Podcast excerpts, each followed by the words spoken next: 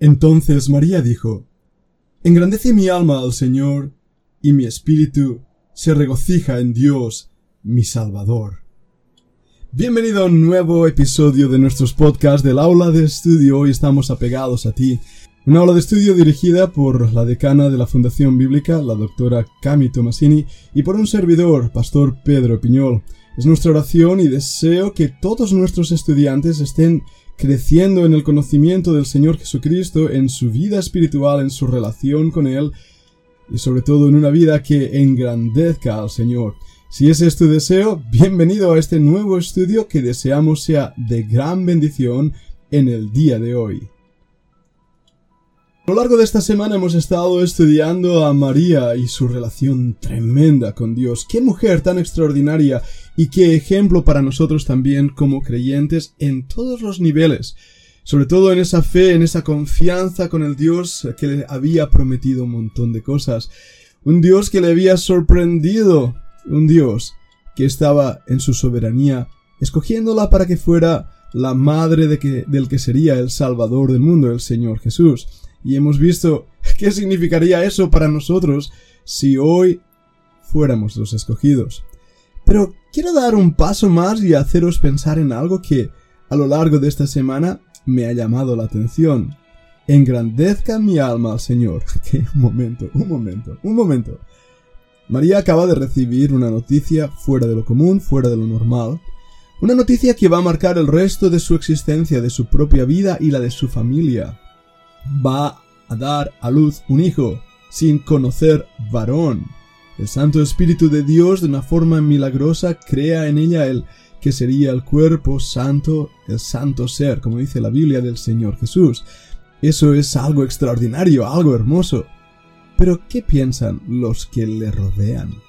¿Qué piensa el mismo José, que está pensando en dejarla en oculto y marcharse huyendo de esa situación?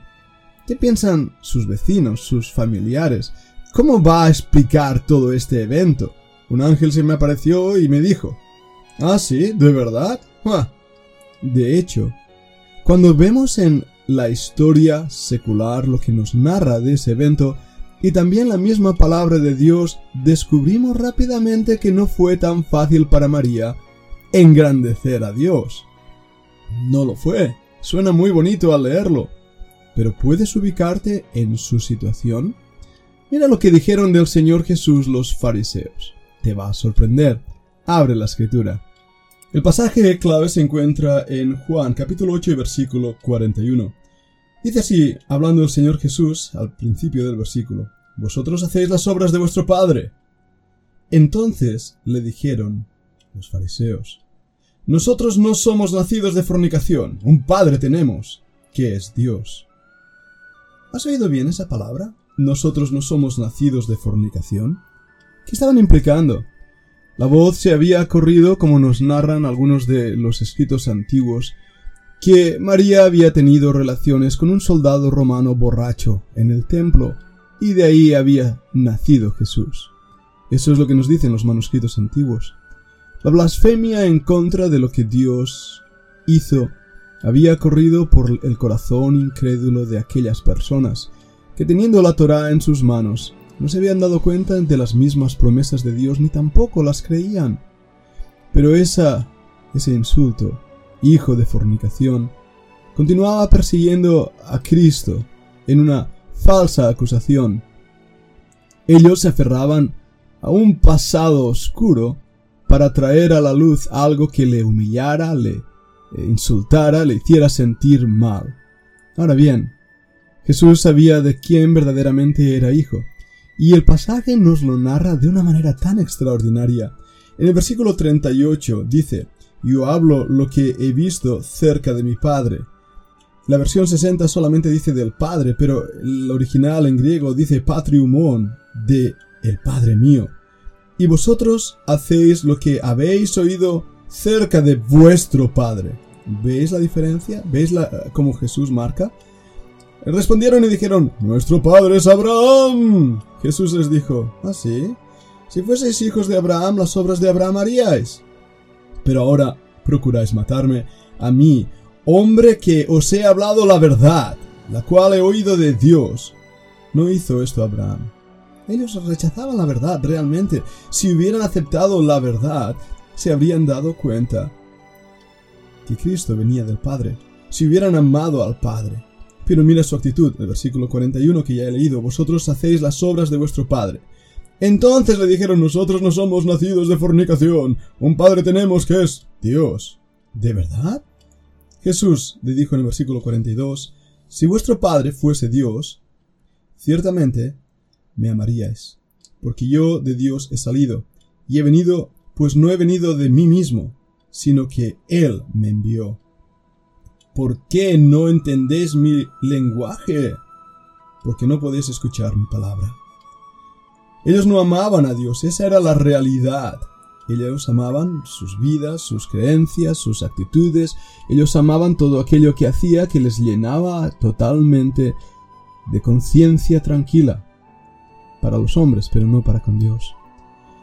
¿Cómo podía María engrandecer a Dios en medio de esa situación?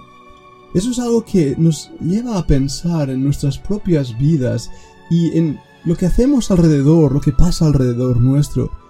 Muchas veces cuando estamos intentando servir al Señor, hacer su voluntad, cumplir sus propósitos, encontramos oposición, rechazo, falta de entendimiento. Somos acusados ingratamente, somos tenidos en poco, somos vituperados. Y eso llega a un punto en el corazón que puede detenernos, puede hacernos pensar que nuestro Padre, nuestro Dios, nos ha abandonado, no se siente contento con nosotros. Pero mirad esto bien, bien de cerca. No tengo duda que Jesucristo fue el hombre en las Escrituras que sufrió más oprobio y más rechazo y más confrontación. Pero él sabía quién él era, qué es lo que él estaba haciendo, a qué había venido y quién era su padre. Y lo mismo pasaba con María. Ella sabía en su alma que Dios su Salvador, ella era pecadora, ella necesitaba un Salvador. No creemos, como enseña la Iglesia Católica, en la perpetua virginidad de María o María virgen concebida. Nada de eso. La Biblia nos muestra que era una pecadora como tú y como yo, pero creyó a Dios, creyó en Dios. Y eso marcó una gran diferencia, que a pesar de la oposición que sufrió a lo largo de tus toda su vida, decidió engrandecer a Dios. Hay una tendencia dentro del de, el cristianismo de pensar que si las cosas van mal es que Dios nos está castigando. Habéis oído tantas veces esa expresión, oh, el Señor te bendiga. Así que cuando nuestras vidas van bien y tenemos bendiciones, una buena cuenta bancaria, la nevera, el refrigerador lleno de comida, la barriga contenta, Estamos rodeados de un mar de paz y tranquilidad. Dios nos está bendiciendo. Pero en el momento en que vienen las luchas, las dificultades, tenemos una enfermedad. ¿Cuántas veces he oído en algunos decir, oh, es que se puso enfermo, Dios le castigó? ¿Ah, sí? ¿Qué me dices del apóstol Pablo que tenía un verdadero problema de salud? O del mismo Lázaro, que a unos perros lamían sus heridas. ¿Acaso ellos no eran amados por Dios? ¿Acaso ellos no estaban haciendo la voluntad de Dios y en esa voluntad encontraron dificultad, conflicto, enfermedades? ¿Somos tan prontos a juzgar lo que no entendemos y a pensar que si la iglesia crece es porque Dios nos está bendiciendo? Si el ministerio crece es que Dios nos está bendiciendo. Un momento. Dios no cuenta números, Él puede salvar con una persona o con un ejército de cuatro o de dos Míralo en la Biblia. David y Jonatán luchando juntos. Mano a mano, Jonatán y su escudero. Míralos luchar juntos. Dos personas. Mira a Gedeón. Eran demasiados y Dios los redujo. Muchas veces Dios nos reduce nuestras fuerzas para enseñarnos que toda la gloria viene de Él, que Él es nuestro Padre y es en Él en quien debemos confiar, a pesar de las dificultades, del rechazo, de la crítica. Si sabemos que estamos haciendo la voluntad de Dios, debemos mirarle a Él y decir, Señor, tú y yo seguimos avanzando con gozo. Vimos en esta semana la oposición que el pobre Pablo y Bernabé sufrieron por personas que teóricamente deberían haber estado apoyando la obra de Dios. ¿Y que hicieron? Pablo y Bernabé miraron al Señor, levantaron los ojos, erguieron su mirada y dijeron, Señor, estamos haciendo tu voluntad a pesar de las dificultades y nos centramos en ella. Así que vamos a seguir.